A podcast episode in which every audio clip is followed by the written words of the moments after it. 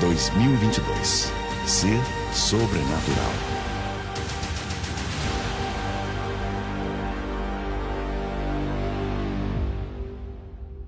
Abrir, eu queria que você fechasse os seus olhos.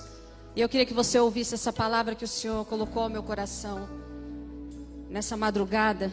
E Ele começava a dizer a partir dela aquilo que Ele queria comunicar à sua e à minha vida. João 14, 1 diz assim: Não se turbe o vosso coração, creiam em Deus, creiam também em mim. Na casa de meu pai há muitas moradas. Se não fosse assim, eu não havia dito a vocês.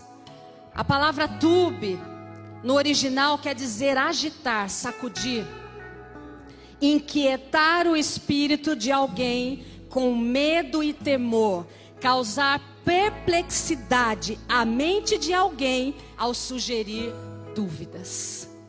Nós vivemos o primeiro mês do ano, nós fizemos o mês de primícia. O Senhor falou conosco sobre adoração. O Senhor falou conosco sobre oração. O Senhor disse que a página foi. Ah, não, só os que vieram para o culto. Só os que creem. A página foi. Ele falou que a página foi virada. Ele decretou isso. A página foi virada. Mas eu não sei qual a realidade à sua volta. Eu não sei se talvez você olhe ao redor e a dúvida e um som de dúvida venha. Eu não sei se você olha algumas circunstâncias e um som de dúvida queira trazer turbulência ao nosso coração. Queira trazer o nosso coração no lugar de dúvida. Será? Será que é para mim? Será que é isso mesmo? Viu? Não foi virada. Eu estou aqui como profeta do Senhor nessa manhã para dizer: na casa do Pai há muitas moradas. Quando o Senhor falou isso, Ele não falou de algo futuro. Ele disse: há muitas moradas. O Senhor não está falando no lugar que eu vou depois que essa vida se findar. Ele está falando de um lugar que fala de permanecer. Morada no original quer dizer meno, permanecer. Jesus diz assim: Eu vou à cruz, eu vou preparar um lugar para vocês em que vocês vão permanecer no Pai. E esse lugar já é, esse lugar já existe, esse lugar já há. Então eu quero dizer para você e para mim que a página virada não é a circunstância que eu e você olhamos, não é a realidade do nosso filho, não é a realidade do casamento, não é a cura, a realidade é permanecer no Senhor que habita em mim e em você. E nesse lugar a página já foi virada, a história já é outra. E eu queria que você declarasse isso comigo nessa manhã, amém? Vamos adorar ao Senhor. Ele já preparou o caminho. Ele já estabeleceu o caminho. E esse caminho habita em mim e você. Adore ao Senhor.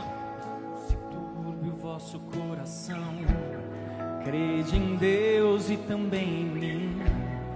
Casa de meu pai há muitas moradas. Se não fosse assim, eu não teria dito. Vou preparar-vos um lugar. Eu virei, vos levarei para mim mesmo. Vós conheceis o caminho para onde eu vou. Eu sou o caminho, a verdade, a vida. Ninguém vem ao Pai a não ser por mim. Em verdade eu vos digo que eu vou para o Pai, mas aquele que crer em mim, obras maiores fará.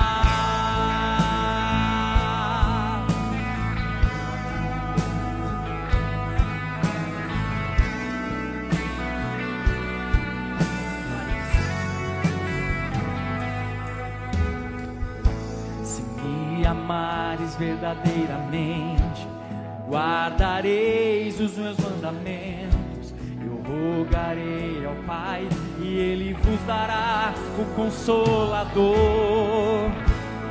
o Espírito da Verdade, que o mundo não pode receber, mas Ele habita em vós e estará em vós para sempre. Tem os meus mandamentos e os guarda. Esse é o que me ama. E se alguém me amar, será amado do meu Pai. Eu também o amarei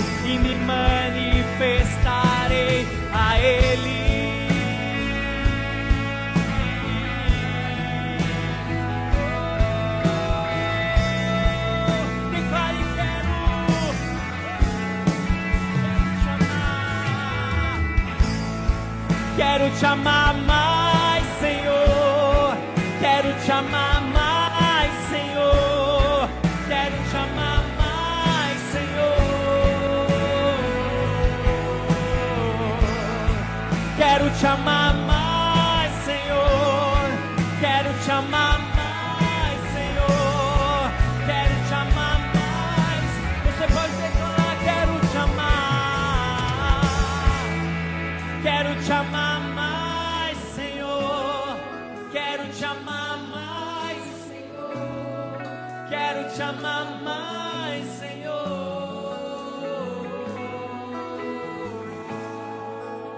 Queremos te amar mais, Senhor. Porque não há nada, não tem circunstância, não tem pecado, não tem morte, não tem nada que obstrua mais esse caminho. Esse caminho foi liberado na cruz. O caminho foi aberto, o véu foi rasgado, e nós permanecemos nessa morada e nesse lugar. Nós estamos nesse lugar. Nos permite, Senhor, hoje entender o que é obediência a partir desse lugar. Nos permite entender hoje que a obediência não é perder, mas é te amar. Porque o Senhor diz que quem te ama obedece os seus mandamentos. A obediência não é pelo medo, pelo temor. A obediência é pelo amor. Queremos te amar mais, a ponto de render as nossas vidas, as nossas escolhas. Queremos te amar por inteiro, em obediência por amor. Toma as nossas vidas nessa manhã. Permita que eu não atrapalhe aquilo que o Senhor deseja falar ao corpo. Eu dependo do Senhor para abrir a minha boca e comunicar aquilo que o Senhor tem construído e falado a partir da minha vida. Senhor, esse lugar é um lugar de temor. Porque dia após dia homens e mulheres sobem nesse lugar. Não é para falar de uma pregação ou de uma retórica, mas é para falar de uma vida, de uma vida rendida em obediência ao Senhor por amor. Toma da minha vida nessa manhã e me capacita a falar daquilo que está no teu coração, Pai. Eu paraliso agora todo espírito contrário. Só há um Senhor nesse lugar. E a Ele toda a honra, toda a glória e o poder. Agindo Ele, ninguém impedirá. Eu paraliso toda voz contrária. Bata em retirada agora, porque os filhos se ajuntam à mesa para desfrutar do Pai. E quando os filhos se ajuntam com o Pai, ninguém pode impedir o agir do nosso Pai. E é assim nessa manhã, nós te celebramos e te adoramos. Fala conosco, Pai, nos cura, nos liberta e nos faz permanecer no lugar em que nós já fomos posicionados. Em nome de Jesus. Amém. Aplauda o Senhor.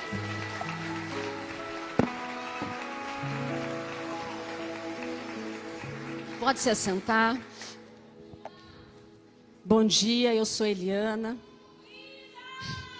Amém. Obrigada, Senhor, pela vida da Vanessa. Sou, sou filha e ministra nessa casa. Já tinha um tempinho que eu não estava aqui ministrando a palavra. E hoje o Senhor me comissionou a esse lugar de honra, que não é estar no púlpito, mas é comunicar aquilo que está no coração dele. Esse é o lugar de honra. E fala assim: olha para quem está do lado, para isso não precisa de púlpito. Precisa da sua vida no púlpito. Você é o altar. Você é habilitado a comunicar isso em qualquer tempo e lugar. E nós estamos no mês de fevereiro debaixo de uma palavra que é ser obediente. Olha aí para quem está do lado, para movimentar, tá? Vou avisar que eu sou professora, aqueles que já sabem como eu ministro, eu interajo. Alguns momentos eu vou até você e coloco o microfone para não brincadeira, não vou. Eu sonho em fazer isso, mas eu tenho que ver se o apóstolo Hélio vai permitir, né? Vai ser muita bagunça. Mas você precisa participar. Você não veio aqui para assistir uma palestra. Você não veio aqui assistir algo que eu carrego e vou, não. Nós viemos juntos construir aquilo que o Senhor quer. É a adoração que flui da sua vida e da minha vida, amém? Então, dentro dessa palavra, ser obediente. E aí, ontem nós, quantos estavam na ceia ontem? Amém? E o apóstolo Eli dizia que essa palavra causa um certo arrepio, mas tinha que começar por essa palavra porque se você parar para pensar, depois desse mês de primícia em que o Senhor fundamentou tudo aquilo que ele deseja para o início, para o, decorrer do ano, agora ele vem com essa palavra: ser obediente. Leia aqui comigo: ser obediente é o que? Uma uma chave para ser sobrenatural. Você que nos visita, você que nos assiste pela TV Rica, você que assistirá isso em qualquer momento desse ano, o Senhor deu uma palavra a esta casa por meio da vida do nosso líder, o Eli Sierra. E ele disse que esse é um ano de ser sobrenatural. E nesse mês de fevereiro, o Senhor nos diz que uma chave para acessar o sobrenatural é a obediência. Repita, obediência. A obediência é um caminho, é uma chave para acessar esse sobrenatural. E o Senhor começava a ministrar comigo que a obediência, ela é um caminho de amor. A obediência não é um caminho de privação. Porque essa palavra nos confronta muitas vezes e nós já fechamos, muitos de nós, o nosso espírito, ou muitos de vocês, porque ah, lá vem, aí vem, essa palavrinha, né, Paula? Vai confrontar, vai mexer, vai pedir, vai mandar. Não, diz assim, ó, obediência. Ó, nem repetir, você viu como é que eu tinha razão? Obediência não é privação. Obediência é um caminho de amor. Essa é, a, essa é a primeira revelação que o Senhor quer ministrar às nossas vidas nessa manhã. Essa é a primeira verdade que o Senhor quer reforçar no nosso espírito. A obediência não é um caminho de privação. Você não está no mês de ser obediente para escutar que você não pode, que você não deve, que você não vai fazer. Não é isso, obediência. Obediência é um caminho de amor. A obediência é um caminho de amor. Se você for lá em João 14, a partir do verso 15, diz assim, João 14, 15. A letra pequena precisa daquela Bíblia de letra gigante, sabe, gente? Se vocês me amam, obedecerão os meus mandamentos. Olha o que o Senhor diz. Se vocês me amam, obedecerão os meus mandamentos. E eu pedirei ao Pai, e Ele dará a vocês outro conselheiro para estar com vocês para sempre. O Espírito da Verdade. O mundo não pode recebê-lo porque não o vê nem o conhece, mas vocês o conhecem, pois ele vive com vocês e estará em vocês. Não os deixarei órfãos, voltarei para vocês. Amém?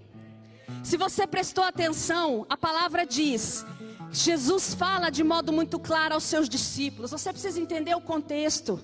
Jesus está ali depois da ceia, tendo a última conversa com aqueles homens, instruindo-os, dizendo para onde, o que ele, para onde ele iria, que ele sairia dessa terra.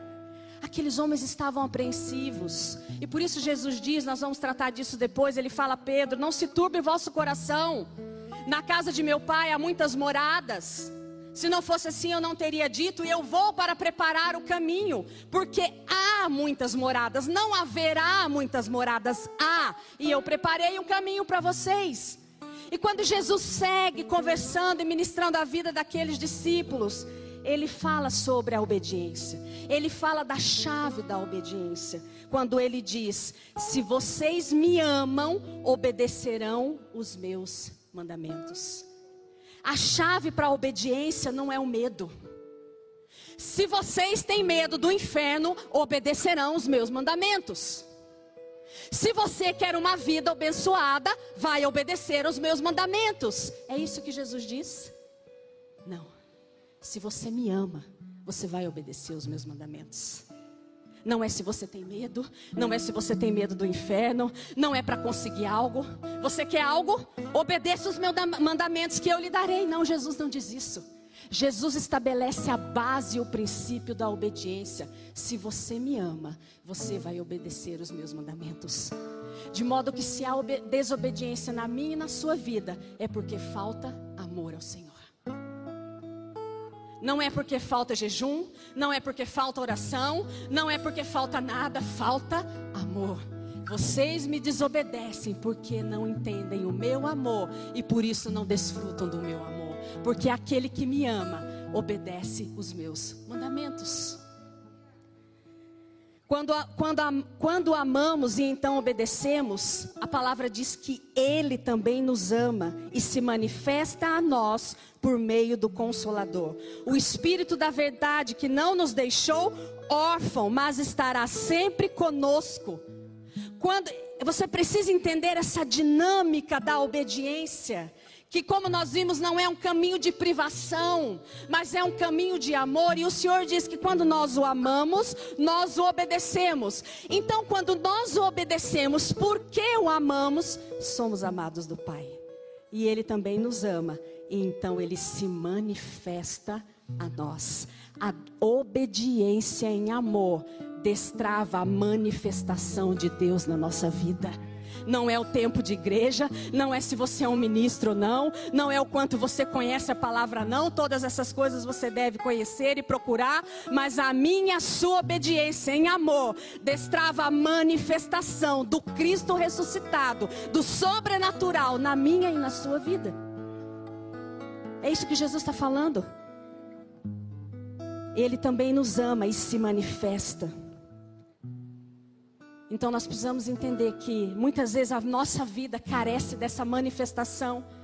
Porque eu não sei você, mas eu já estive aí sentada muitas vezes, há muito tempo, e pensando: nossa, como eu queria, como eu queria ser que nem essa pastora, profeta Suzana, pastora Zelinda, e o que, nossa, eles são tão sobrenaturais. É só, só eu que pensei assim, né? Eu, aqui é sempre um confessionário público. Como eu pensava assim, hein, pastora Jéssica? Nossa, eles são demais. Eles são muito sobrenaturais. Eles são muito espirituais.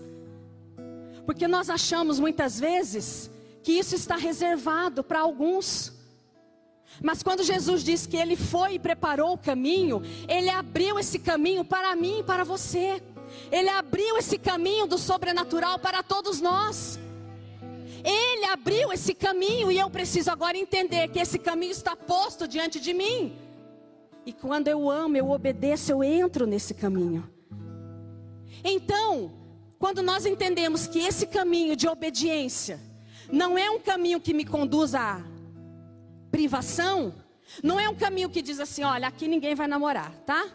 Aqui nós queremos controlar a vida, porque nessa casa, você que nos ouve, você que está aqui, há corte. Há a corte que fala de um relacionamento com um propósito, onde duas pessoas não se encontram no sexo, não se encontram no corpo, não se encontram nos desejos, mas elas se encontram no lugar chamado Cristo. Isso não é privação, isso é a manifestação do amor dele. Isso é a manifestação plena do amor dele para uma vida, num casamento com um propósito. Mas quando nós não entendemos que o sobrenatural do Senhor já habita em nós, nós escutamos as coisas como privação. Ah, eu não vou poder namorar. Ah, eu não vou me divertir. Eu não vou fazer o que todo mundo faz. Ah, eu não vou dar vazão às minhas vontades. Nossa, mas Cristo, daí eu perco tudo. Nos falta revelação do que nós carregamos e do que o sobrenatural em nós produz. E muitas vezes nós olhamos e entendemos a obediência como um local em que eu só perco. Agora olhe para quem está do seu lado e fala assim: você vai perder mesmo. A sua vida.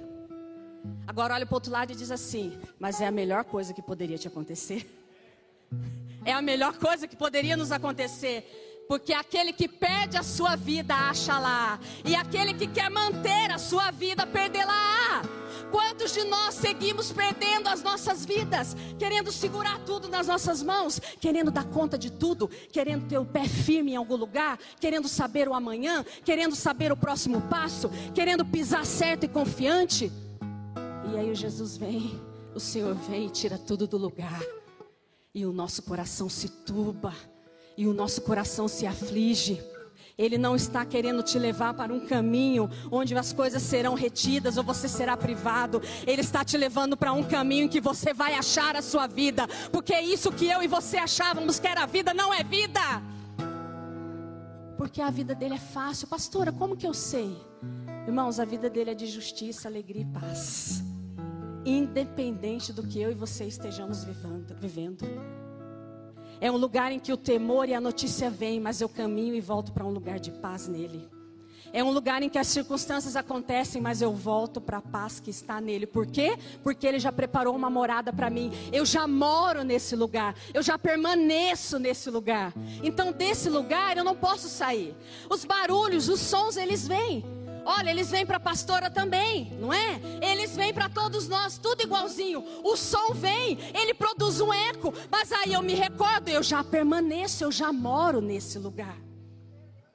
E aí eu sou livre para fluir em obediência em amor e não por aquilo que eu esperava que ele me desse ou não por aquilo que eu espero que Ele me dê ou que Ele faça para mim, mas eu obedeço porque eu entendo que eu estou nesse lugar seguro, eu posso permanecer nesse lugar, eu posso obedecer nesse lugar, amém?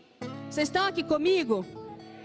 Quem nos conduz no caminho a fazer as coisas maiores, maiores que Ele faz, porque Jesus disse que quando nós permanecemos nesse caminho de obediência, quando nós entendemos que a base da obediência é o amor e não a privação, e quando nós obedecemos por amor, Ele diz: Ei, permaneçam, porque eu vou preparar essa morada, esse lugar, e vocês farão coisas maiores do que eu. Como pode o próprio Jesus dizer isso? Coisas maiores do que eu vocês farão, porque nós permanecemos nesse lugar, nós permanecemos um com o Senhor. E, quando, e o problema é que muitas vezes nós achamos que estamos ganhando ao fazer nossas escolhas em, em desobediência.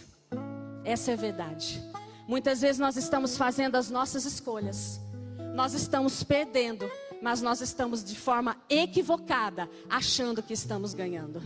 Mas se você parar nessa manhã diante dessa palavra que o Senhor libera para o mês de fevereiro, porque o Senhor te trouxe até aqui para que eu e você possamos avaliar as nossas vidas que nós possamos manobrar o barco se ele estiver rumo uma direção errada, para que nós possamos andar como foi dito, no, entrar nesse rio. O rio está seguindo. E a desobediência nos leva para outros lugares e nos cega, fazendo achar que nós estamos num caminho de plenitude. Mas há caminhos que para vocês que parecem caminhos de vida, mas são caminhos de morte. Pastora, como que eu sei? Meu irmão, os caminhos, os caminhos da desobediência, nós perdemos a paz. Você pode ter quanto dinheiro você quiser, mas você não tem paz. Nos caminhos da desobediência, nós perdemos a nossa alegria. Tenho tudo que eu quero, só não tem uma coisa: a alegria do Senhor, o desfrutar. Nós atravessamos um tempo desafiador. Nós passamos pelo Covid e tudo. Quantas coisas vieram, quantas notícias, quantas palavras, quantas notícias. Mas quando nós entendemos que nós somos chamados todos os dias a permanecermos nesse lugar, nós conseguimos nos alegrar com cada notícia, com cada detalhe. Nós conseguimos nos alegrar quando vemos que jovens, que pessoas estão indo aos hospitais, abençoando, orando, intercedendo. Nós conseguimos nos alegrar quando nós vemos ontem os nossos adolescentes. Eu sou mãe de adolescente. Quem é mãe de adolescente? Quem é mãe de adolescente ou pai de adolescente aqui?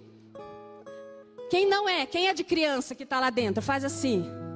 Ei, se você entender a obediência, você vai começar a andar por esse caminho já. Sabe por quê? Porque o seu filho não vai ser criança a vida inteira. Daqui a um estalar de dedos ele se torna adolescente. Se você entender que o rio da obediência por amor ao Pai é algo que você caminha e que seu filho vem, e ainda que ele se desvie, ele vai olhar e falar: O meu pai e a minha mãe andam por esse caminho. E eu creio que quando nós andamos como pai e mãe por um caminho, eles vão ter que andar por esse caminho, porque é um memorial diante do Senhor.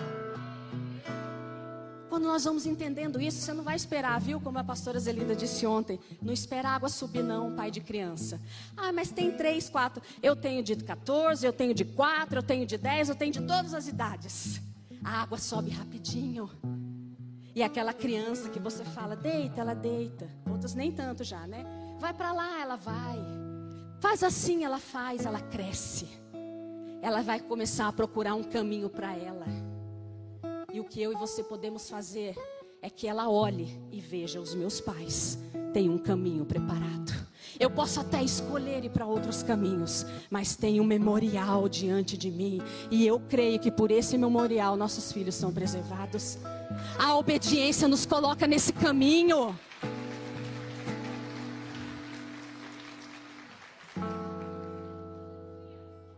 Mas sabe, essa obediência é por amor. Os nossos filhos precisam olhar para nós e ver esse amor pulsar dentro dos nossos olhos e ver isso queimar.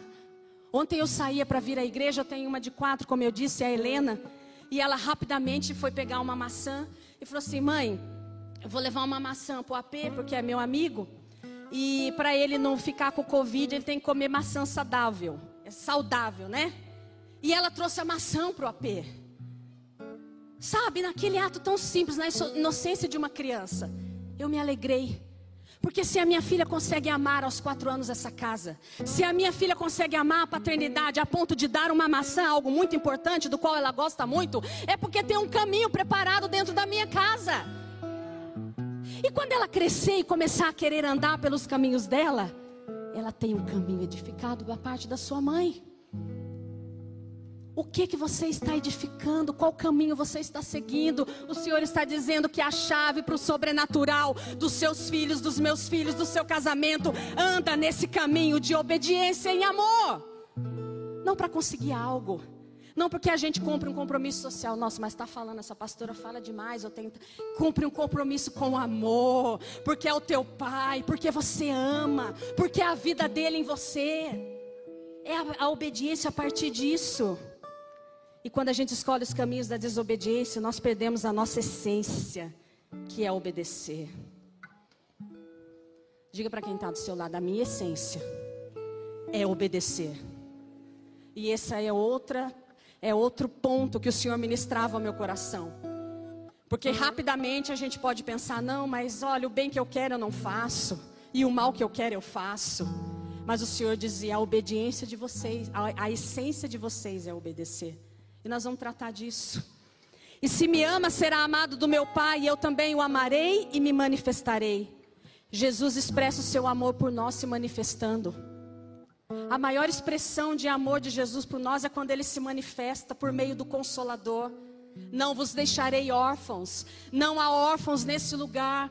Eu não sei qual é a história da sua vida. Eu não sei se você, como eu, tem um pai vivo, que é vivo, que honrou, que cuidou, mas que não se relaciona com você. Eu não sei, mas eu quero te dizer que somente um filho obedece ao pai. E ele diz que ele não nos deixou órfãos, ele nos fez filhos. Ele preparou todo o caminho para a obediência. Ele arrancou a orfandade, ele nos fez filhos, ele nos deu uma nova vida e essa vida é essencialmente obediência suficiente.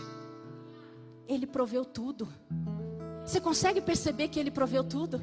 Você consegue perceber que a sua obediência não é pelo seu esforço? Não é porque você é um ministro ou tem um tempo de evangelho? Ele proveu todo o caminho para a obediência, porque ele sabia a chave da obediência sobre as nossas vidas, da manifestação do sobrenatural. Eu também o amarei e me manifestarei. Então eu quero dizer para você: está estreito, as circunstâncias estão duras, aquela resposta ainda não veio, a sensação de que a página não virou ainda não veio.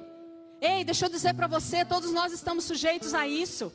A minha casa experimenta pela terceira vez uma situação de desemprego. E todo mundo já sabe lá como é que é. E aí vai rolar a pipoca, vai rolar isso, vai rolar aquilo. Porque o que importa é que algo está sendo edificado, que não depende da circunstância, não depende do que vem, não depende da resposta. Como foi dito, como a pastora Zelinda ministrou, é gostoso, é legal você viver na. É, são as emoções, né? Bem emocionante, né? Casa financiada, agora vai, Senhor, a segunda, a terceira. Ei, as circunstâncias vêm para todos, mas em toda circunstância nós permanecemos no mesmo lugar. Toda e qualquer circunstância. É nesse lugar, porque o que me habilita a obedecer a Deus, o que me habilita a estar aqui, não é se o meu marido arrumou emprego não, não é se a cura veio, não é se a resposta veio, não é se nós conseguimos, não é se meu casamento ajustou o seu. O que me habilita foi aquilo que ele fez na cruz. Ele foi lá ele preparou uma morada e ele preparou o caminho e nos incluiu nesse caminho. E porque eu permaneço nessa morada, eu estou habilitada a obedecer, ainda que a minha alma grite, ainda que as circunstâncias digam não, todavia eu permanecerei no Senhor.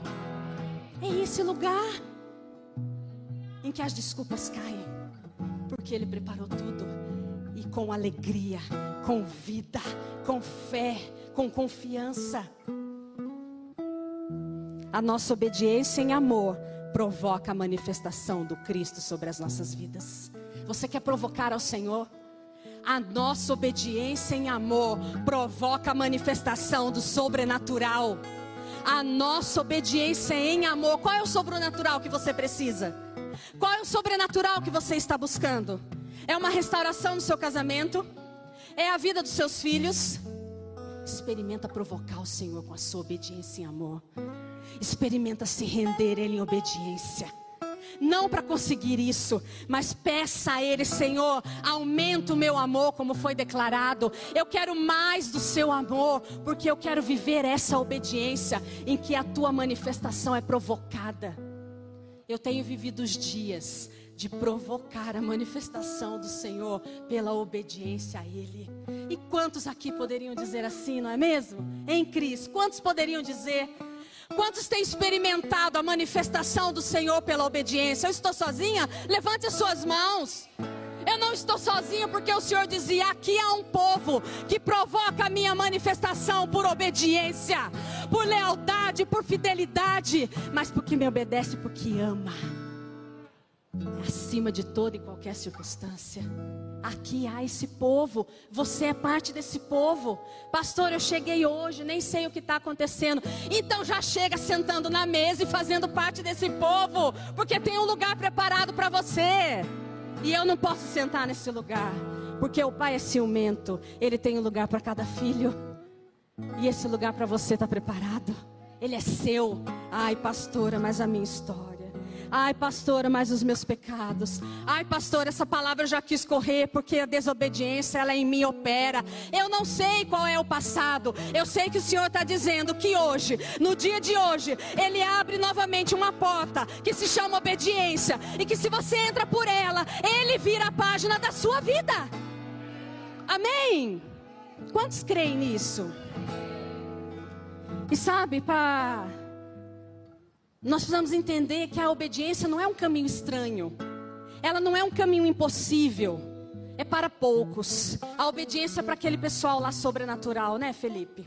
A obediência desse jeito, para pregar assim, para falar assado, para dizer isso, para discipular, para ter vida fiel. Ah, não, é para poucos. São apenas alguns escolhidos.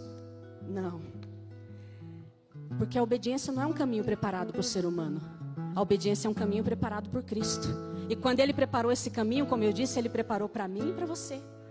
A obediência não é exclusiva para algumas pessoas. A obediência faz parte de uma essência do próprio Cristo que habita em nós. Vá lá comigo em João, João 13, 36. João 13, a partir do 36. Momentos antes dessa conversa que eu li, o Senhor havia ceado com seus discípulos ele começa a dizer assim: Simão Pedro, eh, vão a partir do 35. Com isso todos saberão que vocês são meus discípulos, depois de Jesus instruir e falar com eles, se vocês me amarem uns aos outros.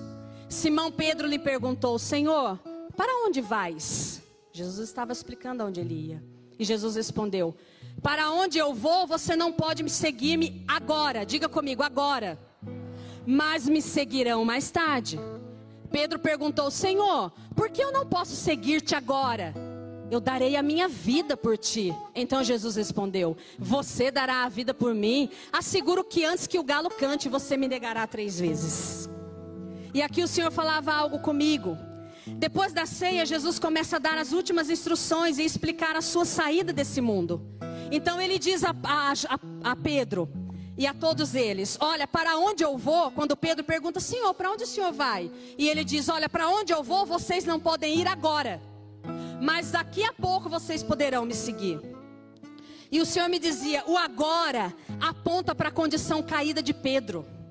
Quem estava falando com Jesus era um Pedro natural como eu e você também nascemos na forma natural, uma mente caída, corrompida pelo pecado e pela morte. Aquele Pedro não podia entender para onde Deus vai. Aquele Pedro podia se esforçar muito para obedecer.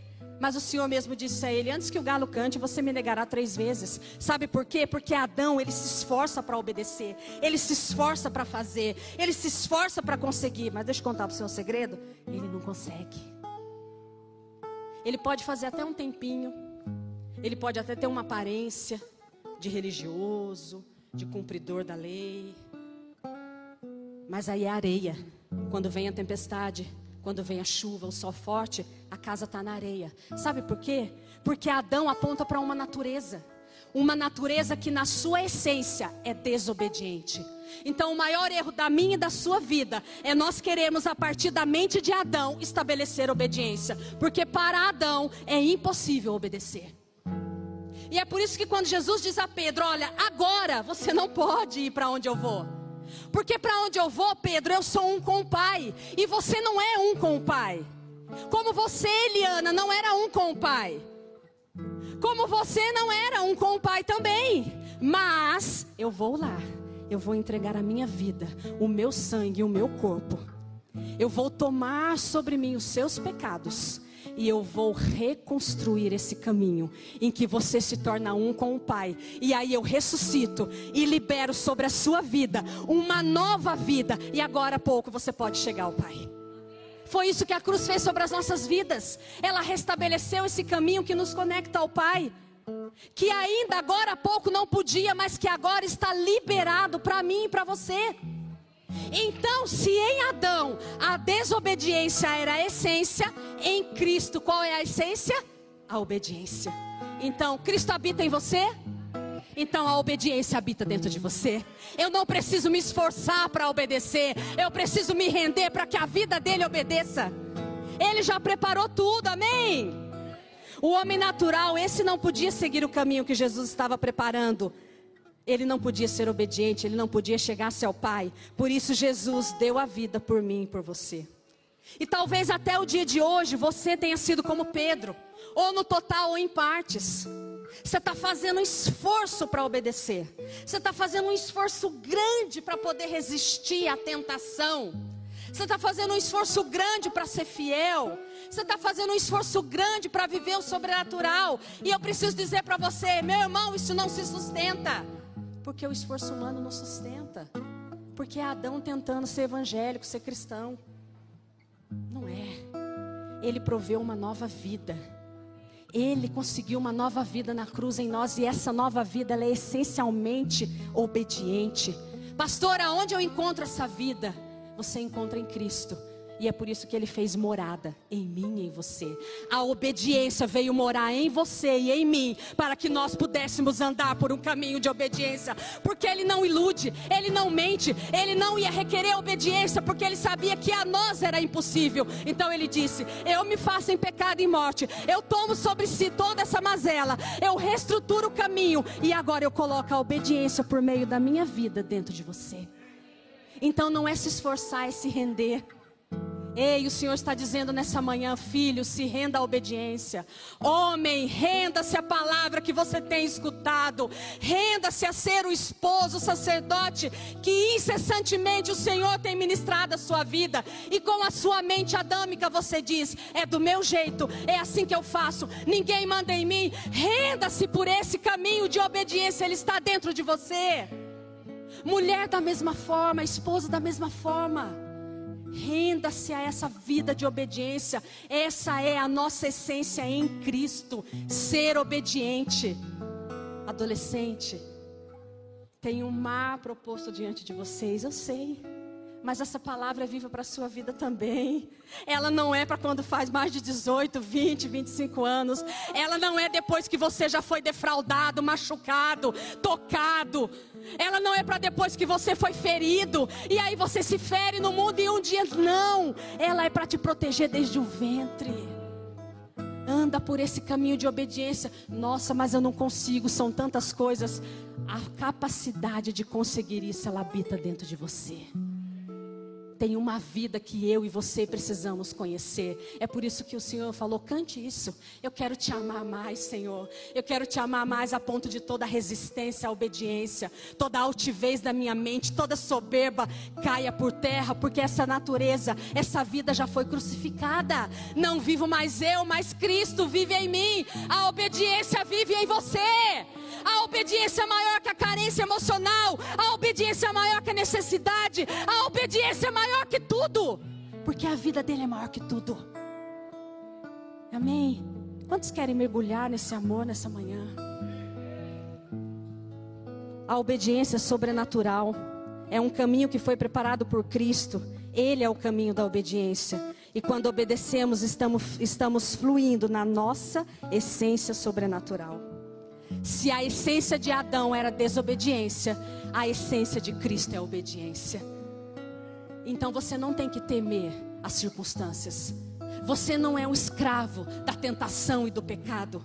Se é, é porque a sua mente está operando no modo Adão. E agora não é modo Adão, é o modo Cristo. É essa mente, é por isso que ele diz: Eu vos dei a minha mente.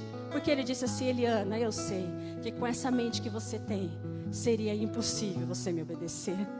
Eu sei que com essa mente que você tem, em que não conheceu o amor do Pai, seria impossível você, minha filha, conhecer o meu amor. Eu sei que com essa mente que você tem, prisioneira do, do, espírito de miséria, seria impossível você conhecer a minha plenitude. Eu sei disso, Eliana. Então eu preparo a mente do meu filho e coloco sobre você. Eu preparo uma morada em você, em que a obediência a minha plenitude vai guiar todos os seus dias. Isso foi feito conosco, amém? Então hoje é um tempo de você trazer diante do Senhor as situações que trazem medo, que aprisionavam na desobediência, as desculpas, as justificativas. Eu não consigo obedecer, eu não posso obedecer. E eu quero ler com você o que está em 2 Timóteo 1, do 6 a 8, e diz assim: Por esse motivo, mais uma vez, eu quero encorajar-te que reavives o dom de Deus que habita em ti mediante a imposição das minhas mãos, porquanto Deus não nos concedeu espírito de covardia, mas de poder, de amor e de equilíbrio. Assim sendo, não te envergonhes do testemunho do Senhor. O Senhor não nos deu um espírito de medo.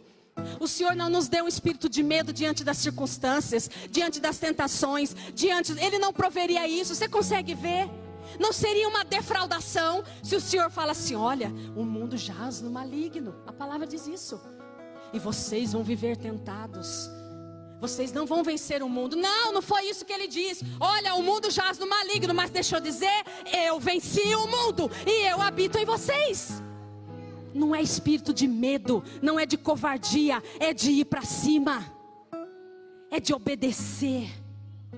Sabe, eu sempre gosto de um testemunho de uma pessoa na vida financeira. Quando a gente teve um trabalho aqui que ministrava sobre finanças, e ele dizia assim: Pastor, essa é uma área de dificuldade na minha vida. Eu tenho tanto medo. Eu passei situações, eu passei dificuldade, mas o meu coração queima, mas o medo é maior. O que, que eu faço? Eu falei: Pega o valor, levanta, vai lá, entrega. Com dor, com medo, com temor, porque é assim que a gente obedece.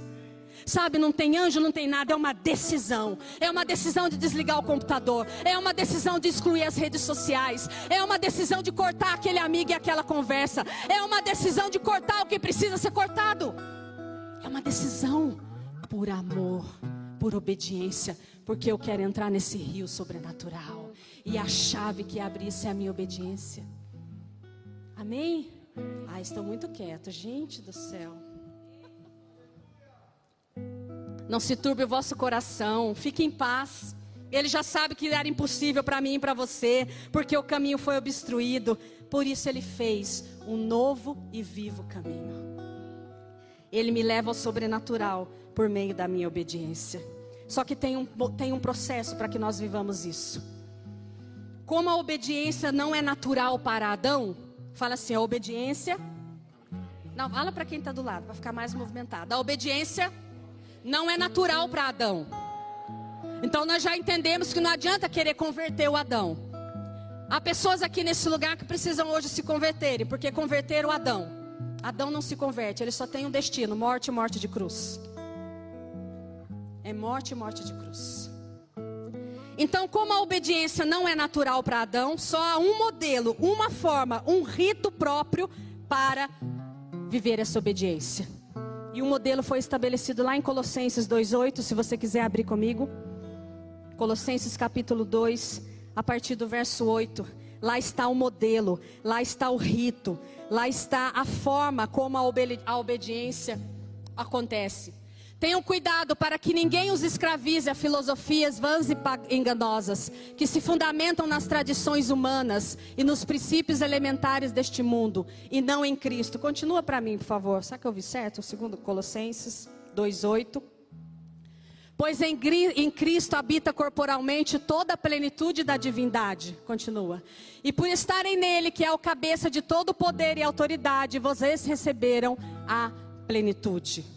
Nós recebemos essa plenitude no Senhor. Continua, continua para mim, por favor. Nele também vocês foram circuncidados, não com uma circuncisão feita por mãos humanas, mas com a circuncisão feita por Cristo, que é o despojar do corpo da carne. Mais um, por favor. Isso aconteceu quando vocês foram sepultados, crucificados com ele no batismo, e com eles foram ressuscitados mediante a fé no poder de Deus que o ressuscitou dentre os mortos. A vida que conduz à obediência é a de Cristo. E o modelo para que eu viva em obediência precisa seguir o modelo de Cristo. E o modelo é de morte e morte de cruz. Nós precisamos ser sepultados. Esse Adão que eu e você carregamos precisa ser sepultado para que a vida do Cristo ressuscitado seja manifesta. E só tem um tipo de morte. Fala assim: um tipo de morte. É morte de cruz. Por que, que é morte de cruz? O que, que não é qualquer morte? Porque às vezes nós podemos estar passando problemas. Nossa, pastor, estou morrendo. Nossa, estou morrendo. A situação está feia. Está tudo apertado. Parece que tem um furacão e eu estou no meio. Irmãos, isso daí pode ser só problema. Você pode estar mais vivo do que nunca. Como eu já estive em muitos momentos. Cheia de situações e achando que eu estava morrendo, mas estava vivinha. Porque a morte de cruz, ela não é qualquer morte. Não é uma morte de dor apenas. Não é dor pela dor. Não é problema pelo por, por, problema. A morte de cruz é uma morte que conduz a algo novo a ressurreição.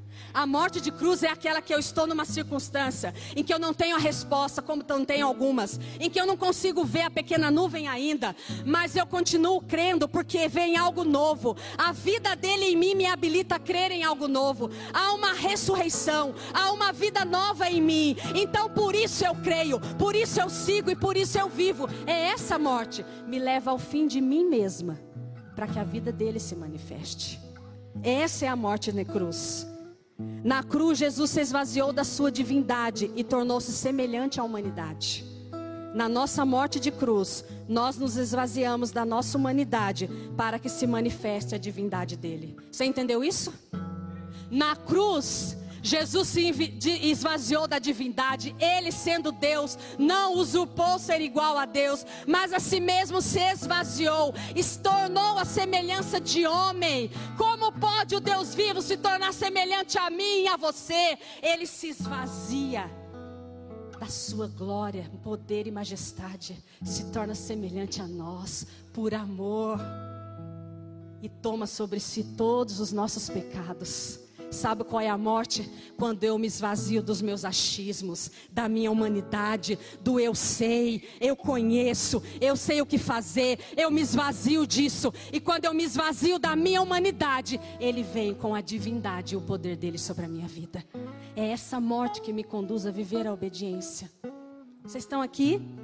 Efésios 4 fala: Vos revistais do novo homem Não é para que ninguém deixe de ser humano, mas é que você permita que a sua humanidade seja revestida pela glória e a divindade do Senhor. E aí nós nos tornamos invencíveis. E aí nós somos imbatíveis para o bem. E aí nós podemos virar as páginas que o Senhor já disse que nós viraríamos. Amém? E eu quero terminar falando de dois reis, para exemplificar esse caminho de obedi obediência e desobediência. Dois reis, Davi e Saul dois reis diante de uma guerra. Depois você lê lá, 1 e 2 Samuel para contextualizar. Saul, o primeiro rei, diante de uma guerra, precisava esperar o profeta chegar e oferecer o sacrifício do Senhor ao Senhor. E você conhece essa história. Você sabe que Saul não esperou. Você sabe que ele foi à frente. Você sabe que ele não esperou e ele fez o sacrifício. E aí o outro rei, num outro contexto, Davi, também diante de uma guerra todo o seu exército numa guerra. E ele lá vai dar uma descansada. No tempo em que os reis saíam à guerra, Davi sai para a sua varanda. E todos já conhecem a história. Está lá aquela mulher formosa, Betseba, e ele adultera com ela. Esposa de um dos seus comandantes que estava na frente da batalha. Ele adultera com ela, tem um filho com ela. A mulher engravida, ele arquiteta um plano maligno para pôr o comandante, esposo dela, na frente da batalha para que ele morra. Primeiro ele traz o homem para lá para tentar ficar com a sua esposa, mas ele é leal. Fala assim, leal. Ele é leal e não entra nesse plano e fica ali fiel a Davi. E enfim, esse homem morre no campo de batalha.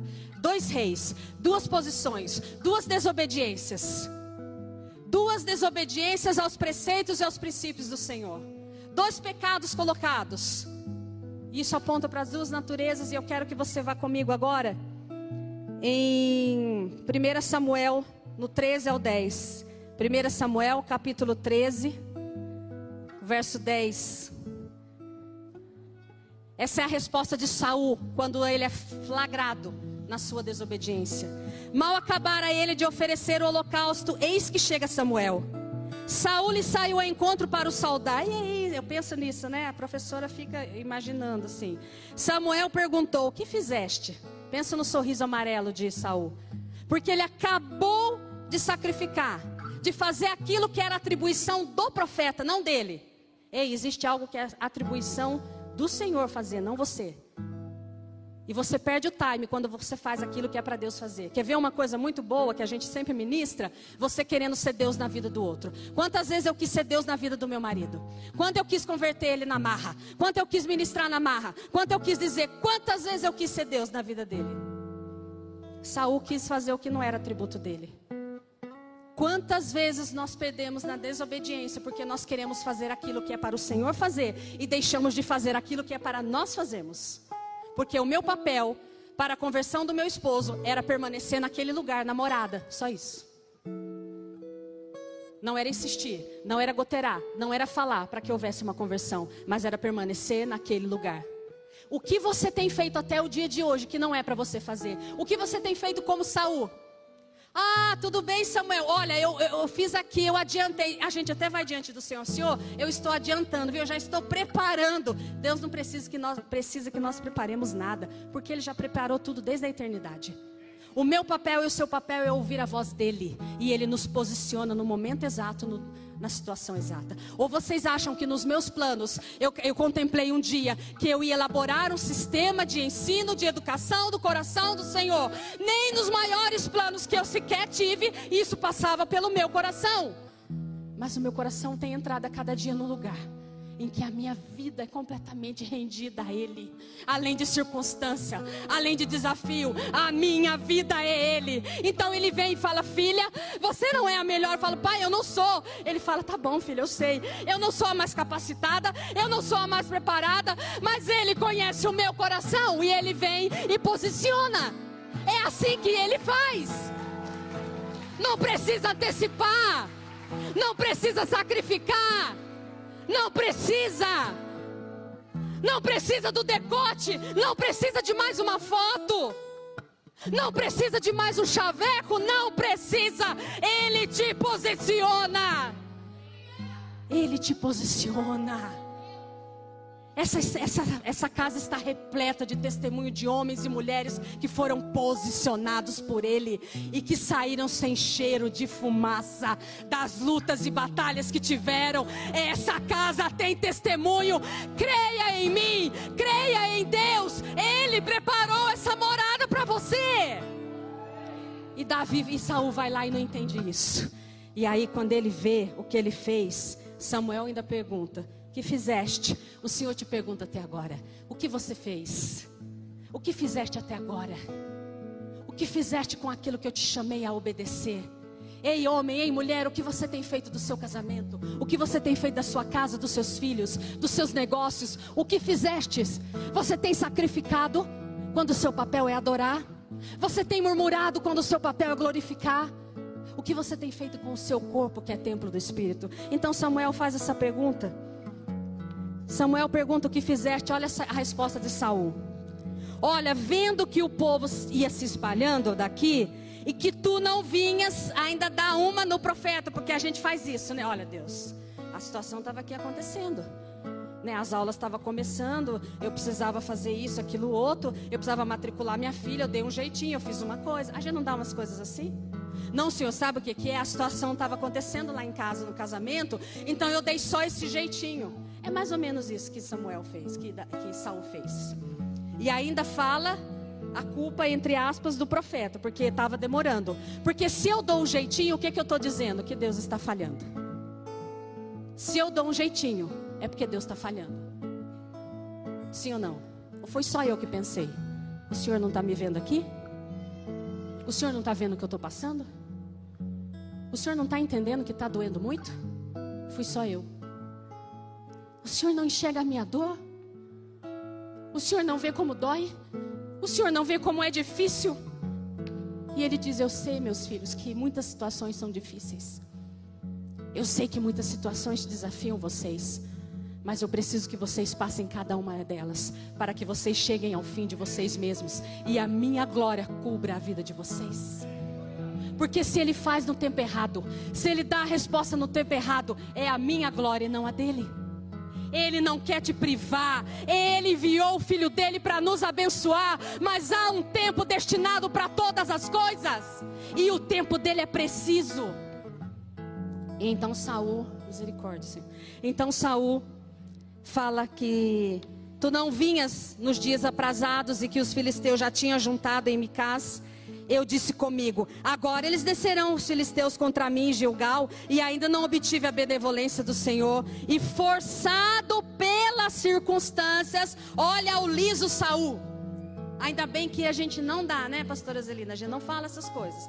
Forçado pelas circunstâncias, não dá tempo mais de pregar. Então você pega as circunstâncias que você tem usado pelo Senhor, para o Senhor. Senhor, forçado pelas circunstâncias porque o Senhor sabe que a tributação nesse país é cara e que eu preciso dar o meu jeito. O Senhor sabe que o governo é injusto, que há corrupção. Forçado pelas circunstâncias, eu desobedeço. Era isso que Saul estava dizendo. Então disse Samuel a Saul: procedestes neciamente em não guardar, obedecer o mandamento que o Senhor teu Deus te ordenou, pois teria agora o Senhor confirmado o teu reino sobre Israel para sempre. Já agora não subsistirá o teu reino. O Senhor buscou para si um homem que lhe agrada e já lhe ordenou que seja príncipe sobre o seu povo. Quando eu obedeço, o reinado, porque nós somos reis e sacerdotes, é confirmado sobre a minha vida. Mas quando eu desobedeço, o reinado que há sobre mim deixa de ter poder, porque não manifesta mais a glória dele. Quando eu desobedeço, eu não perco a minha condição de rei. Eu não deixo de ser rei, mas o rei precisa de autoridade e a autoridade está na obediência. E a pior coisa é um rei sem autoridade. É um rei sem autoridade para decretar, para profetizar. Quando eu obedeço, eu permaneço nesse caminho em que a autoridade dele, que me constituiu rei, estabelece todas as coisas. E aí nós temos Davi. Você vai lá para 1 Samuel e aí a gente já vai acabando. Você vai lá para 2 Samuel, perdão, no capítulo 12. 2 Samuel 12, 13. E aí diz assim: quando Natan chega e confronta o profeta, confronta Davi, outro profeta, agora vai enviado diante de outro rei. Acabou de pecar. Natan chega e conta uma história para ele: olha, um homem fez isso e isso e apontava para o pecado de Davi. Aí Davi fica irado. E aí Davi, e aí Natan, Davi diz: Quem foi esse homem que foi injusto, que pecou? Aí Natan diz: Foi você, Davi. Olha a resposta de Davi. Então disse Davi a Natan: Eu pequei contra o Senhor, disse Natan a Davi.